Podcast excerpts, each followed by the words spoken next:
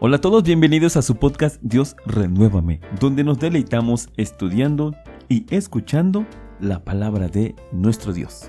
Deseo de todo corazón que se encuentre usted bien de salud, que se encuentre usted lleno de paz y sobre todo rodeado por la misericordia de nuestro Dios. Mire usted, todo lo valioso que Dios nos ofrece de la vida es algo por lo que debemos luchar no es una competencia en la cual deseamos que algunos pierdan y otros ganen. Es una batalla campal contra la maldad de este mundo. Esa maldad que cada vez toma mayor fuerza, la enfrentamos manteniendo firme nuestra fe.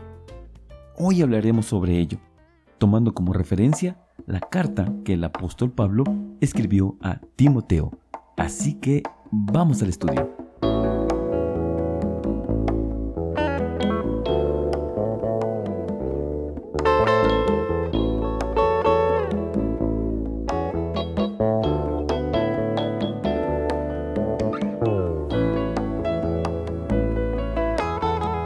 El versículo de referencia se encuentra en Primera de Timoteo, capítulo 6, versículo 12. Pelea la buena batalla de la fe. No dejes escapar la vida eterna, pues para eso te llamó Dios y por eso hiciste una buena declaración de tu fe delante de muchos testigos. Amén.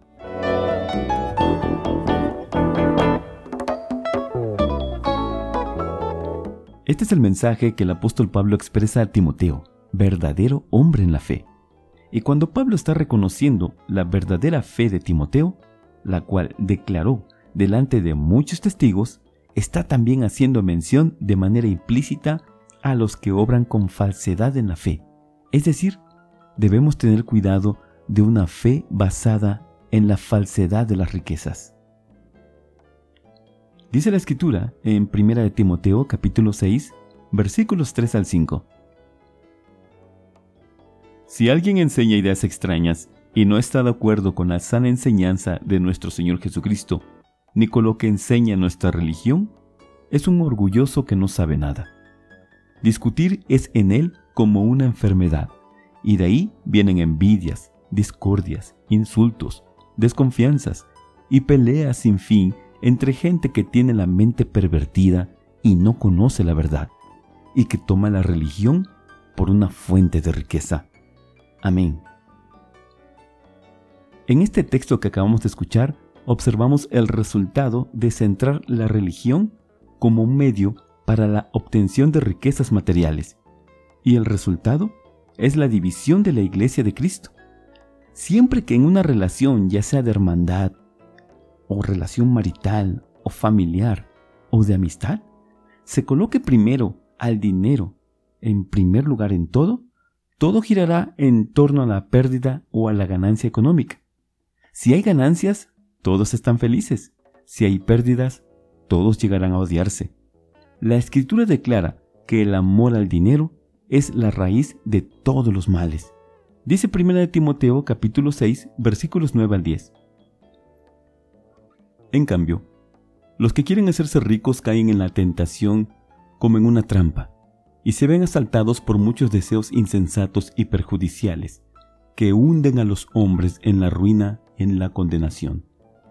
Porque el amor al dinero es raíz de toda clase de males, y hay quienes, por codicia, se han desviado de la fe y se han causado terribles sufrimientos. Amén.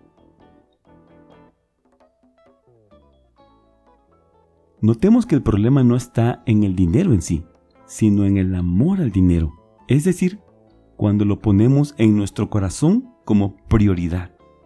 Cuando esto sucede, dejamos de tener fe en Dios para tener una falsa fe en las riquezas. Permítame abrir aquí un oportuno paréntesis en relación a un acto de fe y espiritualidad. Me refiero al diezmo. Este es un mandamiento de Dios. La correcta administración del diezmo en una iglesia es una manera de fortalecer su infraestructura, sus gastos, sus necesidades. De ello hablaremos en otro podcast. El punto importante aquí es entender que la iglesia no es un modelo de negocio, sino un medio para la espiritualidad. Cerramos este pequeño paréntesis y volvemos al tema. Dios no quiere que su iglesia esté dirigida por el amor al dinero, sino dirigida por la verdadera fe. Por ello, el apóstol Pablo instruye a Timoteo ordenándole que huya de estas cosas, que se resista a ser contaminado por todo ello, y en cambio, que lleve una vida de rectitud. Primera de Timoteo, capítulo 6, versículos 11 y 12. Pero tú, hombre de Dios, huye de todo esto. Lleva una vida de rectitud, de piedad, de fe, de amor, de fortaleza en el sufrimiento y de humildad de corazón. Pelea la buena batalla de la fe. No dejes escapar la vida eterna, pues para eso te llamó Dios, y por eso hiciste una buena declaración de tu fe delante de muchos testigos. Amén. Pelea la buena batalla de la fe. La fe es nuestra principal ancla a las promesas y a las bendiciones de Dios. La escritura dice que sin fe es imposible agradar a Dios. Cuando la escritura dice pelea la buena batalla de la fe, nos está invitando a entender que la fe es algo por lo que debemos pelear. Lo invito a leer el capítulo 11 de la carta a los Hebreos, donde podemos ver que todos los hombres y mujeres de fe tuvieron sus propias luchas. Le comparto los primeros tres versículos de esta carta. Hebreos capítulo 11, versículos 1 al 3. Es pues la fe la certeza de lo que se espera, la convicción de lo que no se ve, porque por ella alcanzaron buen testimonio los antiguos. Por la fe entendemos haber sido constituido el universo por la palabra de Dios, de modo que lo que se ve fue hecho de lo que no se veía. Amén. Nuestra fe es nuestro pase a la vida eterna. Por ello debemos pelear cada día nuestra propia batalla de la fe.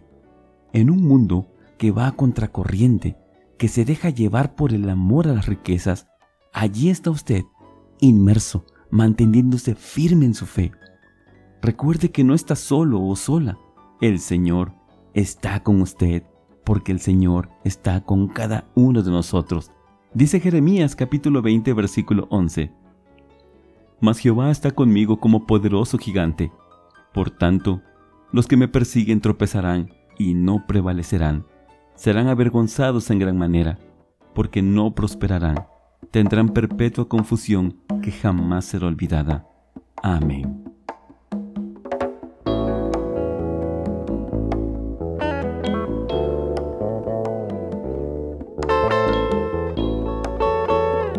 Reflexionemos ¿Qué aprendimos el día de hoy? Hoy aprendimos que el amor al dinero es la raíz de todos los males. Esto es lo que a través de la historia ha provocado mucho daño en la humanidad. Una iglesia no debe contaminarse por ello. Aprendimos que Dios desea que su iglesia se mantenga alejada de toda esa maldad. Dios desea iglesias dirigidas por las virtudes maravillosas que provienen de la verdadera fe. Y por último, aprendimos que la fe es algo por lo que debemos luchar constantemente. No estamos solos. Jehová está con nosotros como poderoso gigante. Amén.